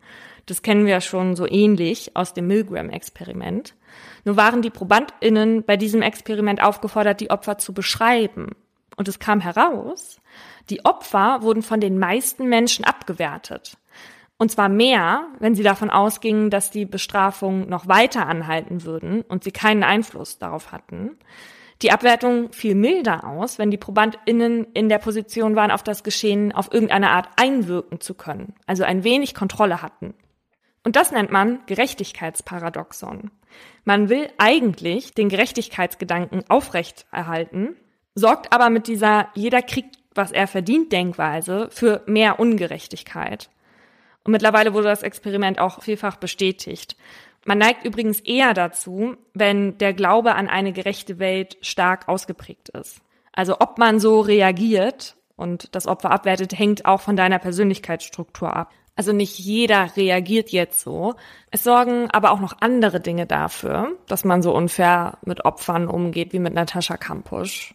Der Kinder- und Jugendpsychiater Professor Michael Schulte-Markwort hatte bei Markus Lanz einmal gesagt, dass man nicht ertragen kann, dass sowas zu unserer Normalität dazugehört. Denn das würde heißen, das gibt es bei uns Menschen. Und weil wir das nicht wahrhaben wollen, projizieren wir negative Gefühle auf das Opfer oder halt natürlich auch auf TäterInnen. Was meinst du denn, sind noch Faktoren im Fall von Natascha Kampusch, die dazu beigetragen haben, ihre Rolle so in Frage zu stellen? Ja, zum Beispiel auf jeden Fall der, der Fakt, dass sie mit ihm zum Beispiel in den Skiurlaub gefahren ist oder mal draußen mit ihm war und sie aber nichts getan hat. Dass Leute dann einfacher sagen können, selber schuld oder sowas mhm. Blödes. Mhm. Was ja auch total unfair ist, weil er ihr auch gedroht hatte, sie umzubringen und allen, die ihr helfen, wenn sie sich irgendwie bemerkbar machen würde. Ja. Ja, und dann hat sie sich natürlich nicht selbst bemitleidet und war nicht traurig in der Öffentlichkeit, weil alleine, dass wir jemanden als Opfer bezeichnen, schreibt der Person ja schon eine Rolle zu, die man mit Wehrlosigkeit oder Unterlegenheit und Schwäche assoziiert. Und wenn Natascha sich jetzt aber hinstellt und sagt, eigentlich war ich stärker als er, dann passt sie halt nicht mehr in dieses typische Opferbild. Hm. Außerdem hat sie dann ja die Öffentlichkeit gesucht. Also die Leute wurden auch regelmäßig über einen längeren Zeitraum mit ihr konfrontiert. Das heißt, sie mussten sich das auch immer ansehen. Sie hat nicht alles preisgeben wollen. Das heißt, die Sensationsgier mit dieser sexuellen Komponente wurde nicht befriedigt, was offenbar ein krasses Ding ist in den Medien. Hm. Und der Täter lebt nicht mehr. Und damit projiziert man ausschließlich alles auf sie, weil auf ihn kann man das nicht mehr. Und das steht im krassen Gegensatz zu der Fritzel-Geschichte, weil erstens bei Fritzel Opfer verschwindet, ne? Mhm. Sexuell wurde viel offengelegt. Wir wissen gefühlt viel zu viel von den furchtbaren Dingen, die da im Keller passiert sind. Und der Täter lebt noch. Und bei Fritzel wäre doch niemals jemand auf die Idee gekommen, Elisabeth eine Schuld zu geben. Ja, überhaupt nicht. Natascha hat über ihre Erfahrungen mit Mobbing auch ein Buch geschrieben, das heißt Cyberneider. Das habe ich auch in Vorbereitung zu der Folge gelesen und sie erzählt da zum einen von eigenen Erfahrungen und sie gibt aber auch so eine Art allgemeinen Überblick darüber, wo im Internet überhaupt überall gemobbt werden kann. Ja, und das Wort Mobbing, das kennen wir in Deutschland noch gar nicht so lang, erst seit Ende der 90er Jahre. Obwohl das Phänomen an sich ja viel älter ist wurde das davor nicht wirklich ernst genommen und eher als etwas Normales angesehen. Wie du auch eben schon gesagt hast, war das quasi als Hänseln bekannt. Und dass es heute anders ist, das haben wir einigen wissenschaftlichen PionierInnen zu verdanken und den Medien. Und einen dieser Forscher habe ich eben schon mal erwähnt, Heinz Leimann. Der hat Ende der 70er Jahre angefangen, sich mit dem Thema zu beschäftigen und dann Anfang der 90er die erste Arbeit dazu veröffentlicht. Aber so richtig interessierten sich die Menschen in Deutschland nicht dafür. Erst halt dann, als so richtig extreme Fälle durch die Medien gingen und auch Gewerkschaften reagierten. Dann kam das öffentliche Interesse für das Thema. Und heute ist Mobbing Alltag an deutschen Schulen Laut einer Studie der Bertelsmann Stiftung erleben mehr als die Hälfte aller Kinder und Jugendliche in der Schule Mobbing. Aber auch im Arbeitsleben haben nach Schätzungen von Verdi rund 1,8 Millionen Menschen damit zu kämpfen. Durch die Möglichkeit, heute auch im Internet Mobbing zu betreiben, wie Natascha Kampusch das erlebt hat, steigen die Zahlen jährlich an. Laut einer Studie vom Bündnis gegen Cybermobbing wird jeder dritte Erwachsene in seinem Leben einmal gemobbt, ob jetzt online oder offline. Und das passiert überall dort, wo Menschen in Gruppen zusammenkommen. Das kommen sie ja im Internet auch irgendwie. Und egal bei welchem Geschlecht und bei welcher sozialen Schicht. Das heißt, Mobbing gibt's genauso in Grundschulen wie im Sportverein und in der Politik. Wie zum Beispiel in der CDU im hessischen Mainz-Kinzig-Kreis. Dort wurde 2006 nämlich eine detaillierte Mobbing-Anleitung geschrieben mit dem Titel Operation Kaninchenjagd. Gemobbt werden sollte das Kaninchen Anne Höhne-Weigel, die damals dort Kreisgeschäftsführerin war. Und da standen dann halt genaue Anweisungen drin, wie sie gemobbt werden soll und auch wie sie schließlich aus ihrem Amt ausscheiden soll, weil man sie da nicht haben wollte. Mhm. Man wollte die nämlich zu einem Aufhebungsvertrag drängen, indem man ihr droht, die Tochter zu entlassen, die wohl auch irgendwie damit gearbeitet hat. Und bestenfalls solle dies an einem Freitag geschehen, stand da drin, Vorteil, weil sie dann zwei Tage niemanden konsultieren könne. Äh? Ja. 2016 wurde dieses Papier gefunden und zwar von Anne Hühnel-Weigel selbst. Quatsch. Doch.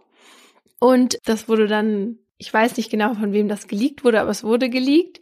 Und es wurde gesagt, dass es der ehemalige CDU-Generalsekretär Peter Tauber geschrieben hat. Der gab dann auch irgendwann zu, dass er von diesem Papier gewusst hat. Er will es aber nicht geschrieben haben aber er hat sich entschuldigt, dass er nicht reagiert hat.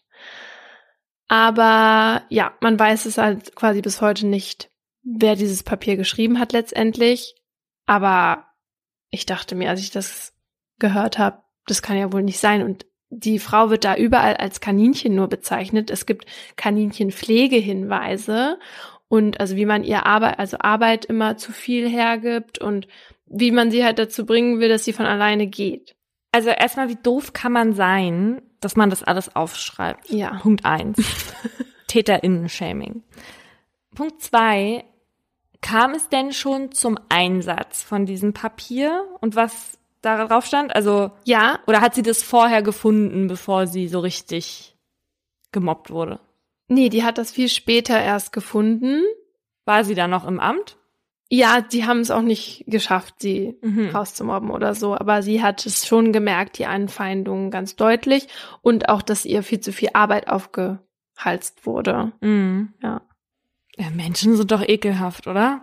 Ja, also sowas hätte man ja vielleicht in der Schule sich vorstellen können, aber in der Partei, also das ist ja. Ja, also es wird halt überall gemobbt.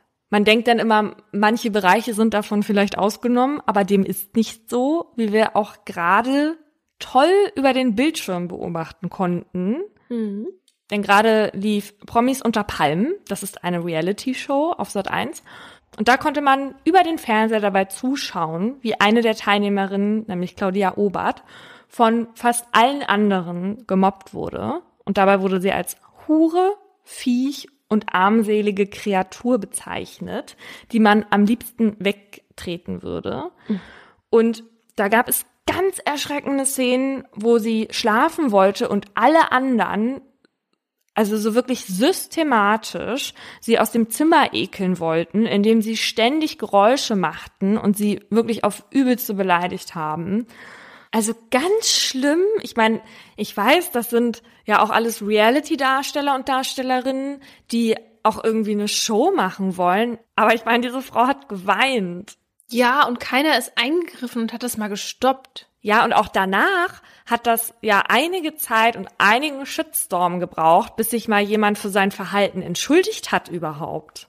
Und was ja auch so ist, ist, dass der Sender das ja unkommentiert über die Bildschirme hat laufen lassen. Es war ja dann so, dass erst halt die ZuschauerInnen irgendwie eine Stellungnahme gefordert haben und dann hat sich Pro7 Sat1 erst geäußert damit, dass sie die gesamte Verantwortung bei den KandidatInnen sehen. Also, was ist das denn bitte für eine Message an das Publikum? Dass man Mobbing eben aushalten muss und dass das okay ist, dass niemand eingreift? Ja, man sagt jungen Menschen ja im Grunde ja, auch im Erwachsenenalter passiert sowas und dann gibt's halt keine Gerechtigkeit und auch in der Situation jetzt erstmal keine Konsequenzen. Also ich meine, die haben die Folge halt auch erst nach einer Woche aus der Mediathek genommen. Und dann sollte diese Aussprache, die es als Zusatzfolge bei Sat 1 gab, das vielleicht nochmal so einordnen. Da kam aber jetzt auch nicht so wirklich viel bei rum. Also eigentlich eher im Gegenteil, weil nach 20 Minuten hat das Mobbing-Opfer einfach erstmal das Studio verlassen und eine andere hat geweint. So. Und wenn man aber selbst nicht für Einordnung und Konsequenzen sorgt, dann tun es halt eben andere. Und jetzt ermittelt die Staatsanwaltschaft Berlin offenbar gerade gegen den Sender und die Produktionsfirma. Unter anderem wegen Förderung und Ausstrahlung von massivsten menschenverachtenden Verhaltensweisen. Eingereicht hat die Anzeige unter anderem der Verein Liebe wen du willst.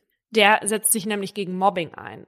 Ja, und die freiwillige Selbstkontrolle Fernsehen hat wohl auch schon eine Prüfung eingeleitet. Es ist nämlich so, dass viele in der Sendung eine Verletzung der Menschenwürde sehen. Ja, zu Recht.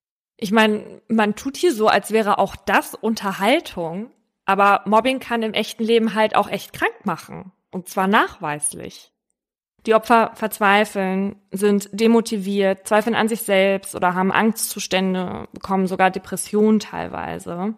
Ein Fall, bei dem wir alle das erste Mal so richtig gesehen haben, wozu das alles führen kann, ist der von der Kanadierin Amanda Todd. Sie lernte, als sie in der siebten Klasse war, einen Mann im Internet kennen und der überredete sie dann dazu, ihr ähm, Fotos von ihren Brüsten zu schicken. Und das tat sie. Damals war man noch nicht so sensibilisiert für die Gefahren im Internet wie heute. Und dieser Mann, der erpresste sie dann daraufhin damit und schickte es an ihrer ganzen Schule rum. Auf jeden Fall wurde Amanda dann daraufhin furchtbar angefeindet, auch körperlich angegriffen. Und die Eltern zogen dann deswegen mehrmals um und versuchten Amanda immer wieder einen Neustart zu ermöglichen. Aber auch in der neuen Schule wurde das Foto dann gezielt von diesem Mann wieder verbreitet. Amanda bekam daraufhin Depressionen, nahm Antidepressiva, aber ihr Zustand verschlechterte sich immer weiter.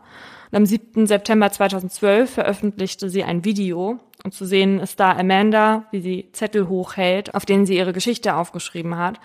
Und sie schreibt davon, dass sie dieses Foto nie zurückbekommt und dass sie all ihre Freunde verloren hat und mittags immer alleine am Tisch sitzen muss. Und außerdem schreibt sie, ich habe niemanden, ich brauche jemanden. Und fünf Wochen später beging sie dann Suizid. Der Täter war übrigens Niederländer und agierte auch von dort aus. Und seine Attacken trafen übrigens nicht nur Amanda, sondern auch andere Mädchen. Der wurde dann von einem niederländischen Gericht zu elf Jahren Haft verurteilt. Oha. Äh, übrigens mal ein kleiner Hinweis für euch. Es gibt auch ähnliche Fälle in Deutschland. Wir hätten diese Fälle auch erzählen können. Wir wissen aber, wenn wir unsere Fälle hier erzählen, dann machen wir das ja im Hörbuchstil. Und das heißt, und das wissen wir auch von den Nachrichten, die wir immer von euch bekommen, dass sich manche da so richtig mitreißen lassen in diesen Geschichten. Und das ist, wenn wir Suizide behandeln, eh immer schwierig. Und die Fälle, bei denen wir das machen, die sind dann mit Bedacht ausgewählt. Aber weil wir wissen, dass Mobbing so viele Menschen trifft, wollten wir hier nicht den Eindruck erwecken lassen, als wäre das eine Art Ausweg. Mhm. Und deswegen sind in diesen Fällen auch unsere Opfer jetzt nicht gestorben. Ja, der richtige Ausweg ist, das Mobbing halt im Keim zu ersticken. Also sich so früh wie möglich Hilfe zu holen. Das wäre dann zum Beispiel in der Schule eben mit VertrauenslehrerInnen sprechen oder mit den Eltern und im Betrieb sich irgendwie an den Personalrat wenden und dann auch die Vorgesetzten mit einzubeziehen. Was man aber auf jeden Fall nicht machen sollte, ist zurückmobben oder mitlachen oder einfach die, ja, diese ganzen Schikanen zu ignorieren, weil das kann das Mobbing noch verstärken. Und wenn man sich traut, dann sollte man sogar die Mobber konfrontieren und sie zur Rede stellen und dann damit denen zeigen, dass halt nicht so mit einem umgegangen werden kann. Hm. Ja, aber so mutig ist halt auch nicht jeder, wenn man ja eh schon so eingeschüchtert ist. Hm. Also deswegen ist es gerade so wichtig, dass halt andere eingreifen, wenn sie das Mobbing mitbekommen, weil die sind ja gar nicht so in der Schussbahn und haben deswegen das natürlich auch viel einfacher. Das zeigt ja auch dein Fall. Ja. Aber wenn eben niemand eingreift, dann kann Mobbing, wie wir ja auch am Beispiel von Amanda gesehen haben, halt tödlich enden.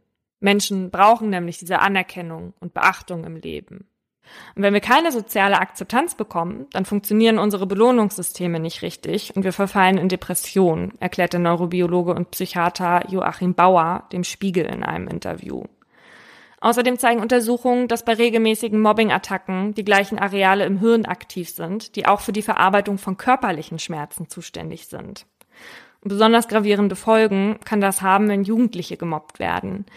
Ihr Gehirn befindet sich nämlich noch im Wachstum und merkt sich diesen empfundenen Schmerz dann anders. Das heißt, dass das Gehirn dann auf einem Stand ist, dass es bei einer Wiederholung zu heftigeren Reaktionen kommt.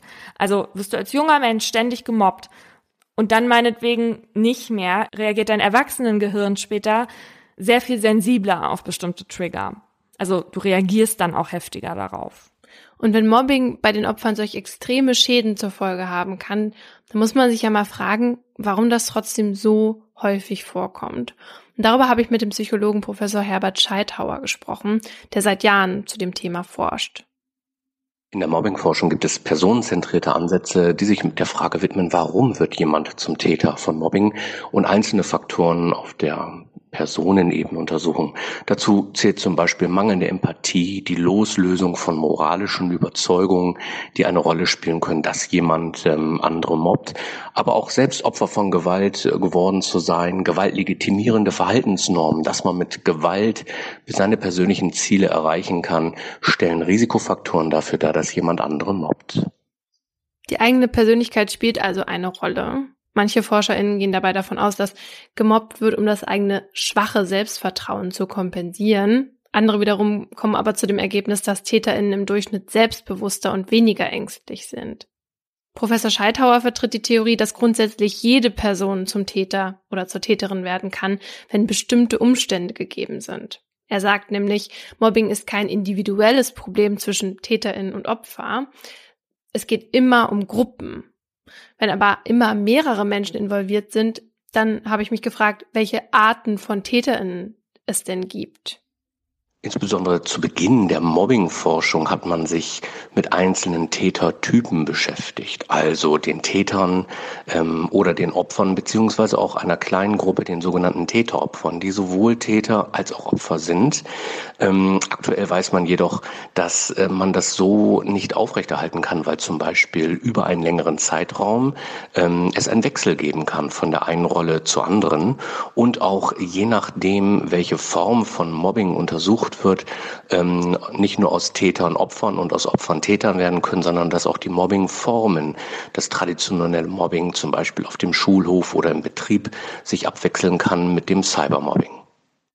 Also es gibt gar keine richtigen Tätertypen, sondern eher soziale Rollen, in denen man aber auch wechselt.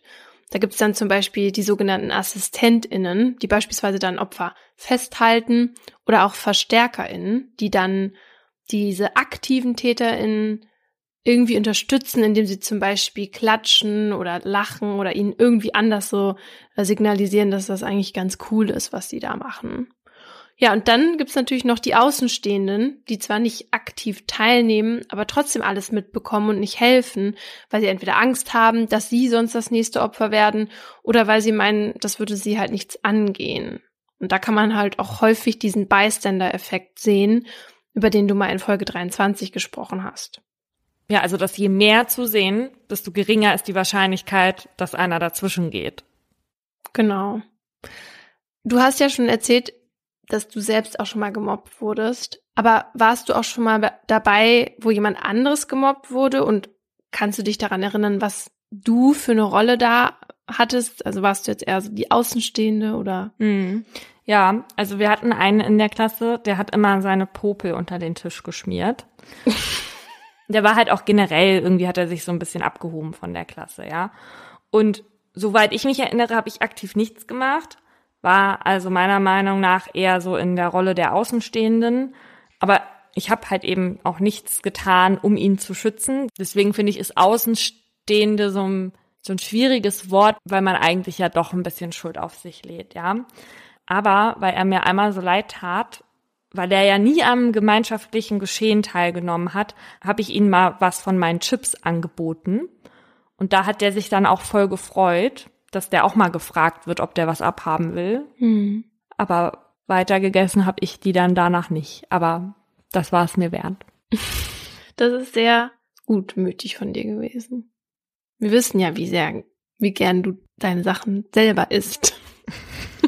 Du weißt das, ja. Oder ich weiß das. Du warst wahrscheinlich eher so der aktivere Part, richtig? Ja, also bei uns in der fünften und sechsten Klasse auf dem Gymnasium, da wurde schon viel gemobbt. Also meistens war das ein Mädchen, auf die es dann die, ja, fast die ganze Klasse abgesehen hatte. Und was habt ihr mit dem armen Mädchen gemacht?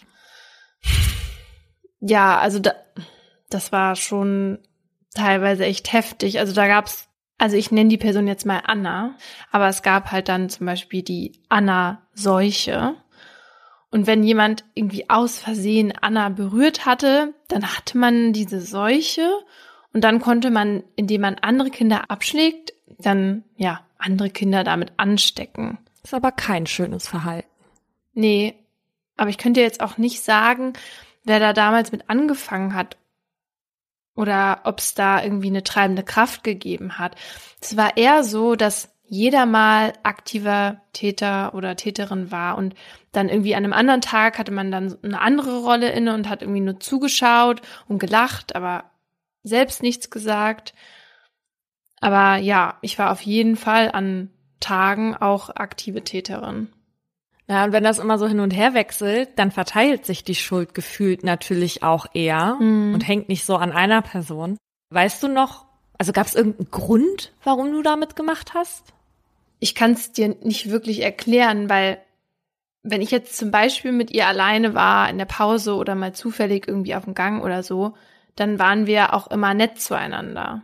Naja, klar. Also sie war nett zu dir, weil sie Angst vor dir hatte. Und du warst wahrscheinlich nett zu ihr, weil man meist eh nur in der Gruppe sich so stark fühlt. Ich meine, also manchmal schießt man ja aber auch auf andere einfach nur, um von sich abzulenken. Ja, also bei mir war es auf jeden Fall nicht so, dass ich irgendwie einen Hass auf sie hatte oder irgendwie sowas oder dass sie mir irgendwas getan hatte.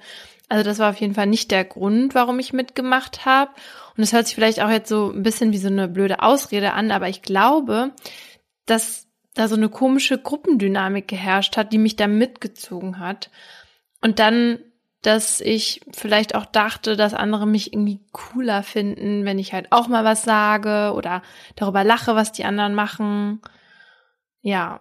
Und ich meine, heute tut's mir natürlich furchtbar leid, was ich da gemacht habe und was, was wir da alles gemacht haben. Und ich kann mir gar nicht vorstellen, wie schlimm das halt gewesen sein muss für das Mädchen und, und wie sehr sie das vielleicht auch bis heute noch prägt oder geprägt hat.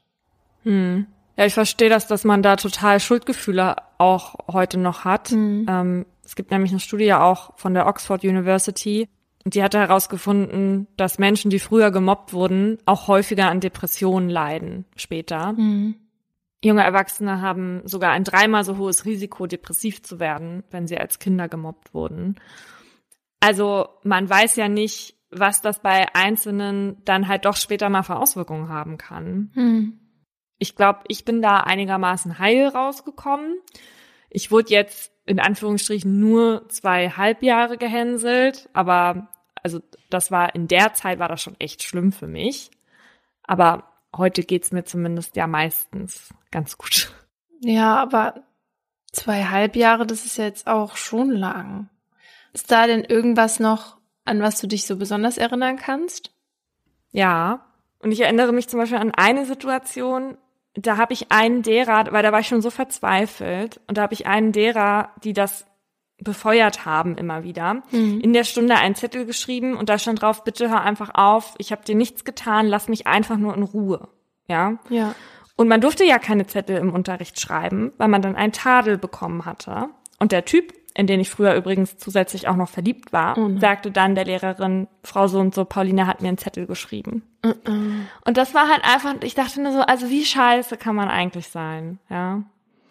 Die hat ja dann gelesen, was da drauf stand und hat mir dann kein Tadel gegeben, aber ich habe natürlich furchtbar an- angefangen zu heulen dann auch, ne? Ja. Und das Schlimmste war, in der Zeit sind wir auch in den Heidepark gefahren. Und ich war in einer Gruppe, die mich dann aber schon ausgeschlossen hatte damals. Und das war total schlimm, weil ich denen natürlich die ganze Zeit wie das lahmende Lamm hinterhergetrottelt bin. Und es kam dann zwischen uns auch zu einem krassen Streit und ich glaube, ich habe noch nie in meinem Leben so laut geschrien wie an diesem Tag, dass die mich mal sonst weise können, weil ich so verzweifelt war und ich war innerlich so wütend und ich fand es einfach nur ungerecht. Und die haben dann gelacht. Und sowas ist so schlimm, weil du oder andere Kinder, die gemobbt werden, sich ja gar nicht wehren können, weil sich eben keiner auf ihre Seite stellt. Und ja, in deinem Fall war das am Ende alles wegen einer Frisur. ich war echt nicht sehr schön da, aber sehr liebenswert. Aber so ist es in den meisten Fällen, also das Mobbing entsteht, ohne dass das jetzt geplant war oder dass irgendwie sich Leute zusammengetan haben und gesagt haben, so, wir mobben jetzt diese Person. Denn häufig tritt das eben auf, wenn neue Situationen entstehen. Also beispielsweise jemand kommt neu in die Klasse oder eine Abteilung wird irgendwie aufgelöst und neu strukturiert. Ja, oder wenn jemand aus einer recht homogenen Gruppe halt dann auffällt, indem er körperlich mhm. Auffällige Merkmale hat oder sich halt irgendwie anders verhält oder auch andere Ansichten hat. Ja. Und Mobbing entsteht dann, wenn die Leute eben Angst um ihren angestammten Platz in einer Gruppe haben oder weil ihnen irgendwie nicht, was nicht ins Weltbild passt, weil er halt jetzt sich so anzieht oder an die und die Sache glaubt. Und was dann passiert, ist so eine Art Kreislauf, der dann entsteht, weil eine oder einer aus der Gruppe fängt dann an zu mobben und weil das für alle in dieser Gruppe neu ist, weiß dann auch häufig keiner, wie er reagieren soll und manche finden das aber dann auch irgendwie faszinierend und machen deshalb nichts dagegen. Und dadurch fühlt sich der Täter oder die Täterin dann gestärkt und andere auch ermutigt mitzumachen, wodurch dann halt dieser Gruppendruck entstehen kann. Und dann machen vielleicht auch Leute irgendwann mit, die sich dabei ja sogar schlecht fühlen. Ja, weil sie natürlich auch wissen, was sie anderen Leuten damit antun können. Ne? Also Mobbing ist natürlich auch eine Form der Gewalt. Und deswegen ist es auch strafbar, allerdings nicht als solches. Also einen eigenen Straftatbestand Mobbing gibt es bei uns nicht. Das heißt, innerhalb des Mobbings müssen andere Straftaten begangen werden, die dann geahndet werden können. Und das kann zum Beispiel Körperverletzung, Nachstellung, Nötigung, Bedrohung oder Sachbeschädigung sein. Allerdings ist Mobbing ja oft auch psychischer Terror. Also manchmal, ohne dass eine der genannten Straftatbestände jetzt unbedingt erfüllt wird. Aber auch das kann als Körperverletzung gelten, aber nur, wenn bestimmte Voraussetzungen erfüllt sind. Der BGH hatte nämlich mal entschieden, dass beispielsweise latente Angstzustände oder emotionale Erregungszustände allein nicht reichen. Es muss hingegen ein pathologischer, somatisch objektivierbarer Zustand hervorgerufen worden sein, der vom Normalzustand nachteilig abweicht. Und das hört sich jetzt erstmal so an nach, okay, wenn ich jetzt aber depressiv werde und das ist auf das Verhalten eines Täters oder einer Täterin zurückzuführen, dann gilt das als Körperverletzung. Aber so einfach ist das eben nicht. Ich habe nämlich einige Urteile gefunden, in denen der BGH Urteile von den Landgerichten gekippt hat, weil sie nicht zweifelsfrei eine Kausalität zwischen Tat und Erkrankung nachweisen konnten oder die Kausalität im Urteil eben nicht genügend begründet wurde. Die Rechtsprechung sagt dazu, dass es nicht ausreicht, wenn man lediglich angibt, dass der oder die Verletzte über einen längeren Zeitraum systematisch angefeindet, schikaniert und diskriminiert worden sei. Erforderlich ist nämlich eine aus sich selbst heraus verständliche, in sich geschlossene Darstellung des Sachverhalts und der Beweismittel. Und das muss so umfassend und vollständig dargelegt werden, dass nahezu kein Zweifel daran besteht, dass das Mobbing und die damit einhergehenden Situationen die Erkrankung hervorgerufen hat also jetzt in meinen Worten gesprochen. Und das scheint in der Praxis dann halt nicht ganz so einfach zu sein. Was ähnliches hatten wir auch schon mal bei der Stalking-Folge mit den Todesfällen. Da haben wir in der Rechtsprechung ganz wenig Fälle gefunden, wo der Suizid einer Person jetzt direkt auf das Stalking zurückzuführen war, wenngleich das halt ja doch manchmal vorkommt. Ja, anders ist das in Österreich, weil die haben seit 2016 einen Straftatbestand Cybermobbing. Und da macht man sich strafbar, wenn man eine Person für eine größere Zahl von Menschen wahrnehmbar in der Ehre verletzt. Also zum Beispiel Nacktfotos ohne das Einverständnis der anderen Person verbreitet. Und hier muss das Opfer in der Lebensführung unzumutbar beeinträchtigt sein, bevor jemand bestraft wird, was sicher ebenfalls schwer nachzuweisen ist. Aber wenn das Mobbing einen Suizid oder einen Suizidversuch zur Folge hat, Dann können die Mobber in Österreich mit einer Freiheitsstrafe von bis zu drei Jahren bestraft werden. Ich habe heute bei Riccardo Simonetti, das ist ein Blogger, gesehen, dass er auf einen Hashtag bei Instagram aufmerksam gemacht hat. Und der heißt I am stronger than bullying. Der setzt sich nämlich auch gegen Mobbing ein. Und unter diesem Hashtag, da findet ihr ganz viele verschiedene ermutigende Geschichten von Betroffenen, die, falls ihr betroffen seid, euch vielleicht auch Mut machen können. Ja, und falls ihr gerade mit Mobbing zu kämpfen habt und nicht wisst, an wen ihr euch wenden sollt, dann guckt mal unter unsere Beschreibung der heutigen Folge, weil da haben wir Hilfestellungen und Telefonnummern aufgelistet. Und falls auch ein paar LehrerInnen oder PersonalleiterInnen unter euch sind, da stehen auch ein paar Projekte, mit denen man eben Mobbing in der Schule oder am Arbeitsplatz begegnen kann. Es gibt ja etliche Aktionen, Seminare und so weiter, aber da muss man eben vorsichtig sein, welche man auswählt. Mir wurde nämlich gesagt, dass ungefähr 80 Prozent aller Präventionsprogramme nicht wissenschaftlich fundiert sind und dann auch nicht unbedingt was bringen. Deshalb schaut da gern mal vorbei. Also wenn man gemobbt wird, ne, mhm. dann denkt man eigentlich, dass diese Situation nie endet. Mhm. Du hast ja keine Vorstellung davon, wie das ist, wenn das mal irgendwann aufhört. Und mir hat dann immer voll geholfen, dass ich mich so in Situationen geträumt habe, was ich später mal mache, wenn ich groß bin und so, weil in den meisten Fällen endet sowas ja dann doch irgendwann. Irgendwann endet die Schule ja. und dann kommt man aus dieser Situation raus, aus der man halt nicht weg kann. Ja. Und ich weiß noch ganz genau, wie das dann damals war, als das plötzlich vorbei war. Dann wollten nämlich wirklich, es war von heute auf morgen, wollten alle mit mir befreundet sein. Mm -mm. Und ich dachte nur so, ihr Loser, Endlich merkt ihr, was ihr hier ein Schuljahr verpasst habt. und wir wissen ja auch alle, dass tolle und talentierte Menschen früher gemobbt wurden. Ne? Also Jennifer Lawrence zum Beispiel, ja. Lady Gaga, mhm. Scarlett Johansson, Barack Obama. Und da reißt du dich jetzt ein. Nee, ach, würdest du, würdest du das so sehen? ist aber nett. Und die Leute, die gemobbt haben? Das sind die, die sich heute auch in Corona-Zeiten dicht an dich bei der Kasse im Supermarkt stellen, weil das ihr einziger menschlicher Kontakt ist. Und sie sonst ein sehr trauriges Leben haben. Ja, oder sie werden Podcasterin.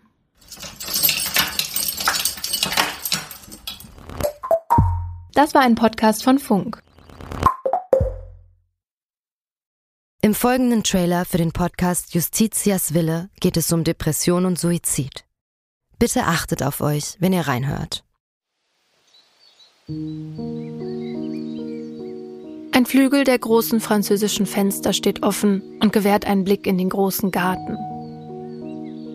Von draußen dringt warme Luft in das bescheiden eingerichtete kleine Hotelzimmer. Sie kniet auf dem Einzelbett, faltet die Hände und richtet den Blick gen Himmel. Danach setzt der Mann, der bei ihr ist, ihr die Nadel und schließt den Zugang an.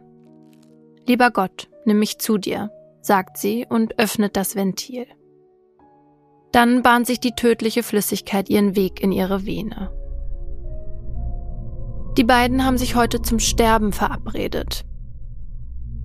Sie wollte, dass er ihr dabei hilft, sich von ihrem jahrelangen Leid zu befreien.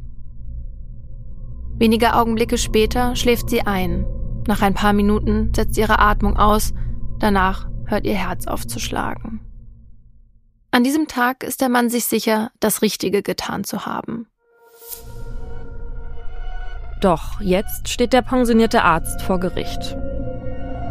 Die Staatsanwaltschaft sagt, was er getan hat, war ein Verbrechen. Denn die Frau war schwer depressiv und ihr Sterbewunsch habe nicht auf ihrem freien Willen beruht. Er hätte ihr also nicht helfen dürfen.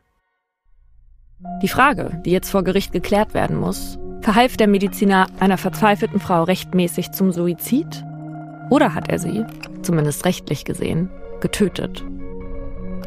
Wir sind Laura Wohlers und Paulina Kraser. In den nächsten Wochen werden wir in unserem neuen Podcast Justitias Wille den Prozess begleiten. Ein Prozess, dessen Ausgang wegweisend für ähnlich gelagerte Fälle sein könnte. Und wir werden uns dem kontrovers diskutierten Thema Sterbehilfe widmen. Wie wollen wir als Gesellschaft mit denen umgehen, die sterben wollen? Wann müssen wir akzeptieren, dass Menschen ihr Leben als nicht mehr lebenswert betrachten? Und sollte man bei der Suizidhilfe einen Unterschied zwischen psychisch und körperlich Erkrankten machen? Darum geht's in der ersten Staffel von Justitias Wille. Leben in der Waagschale.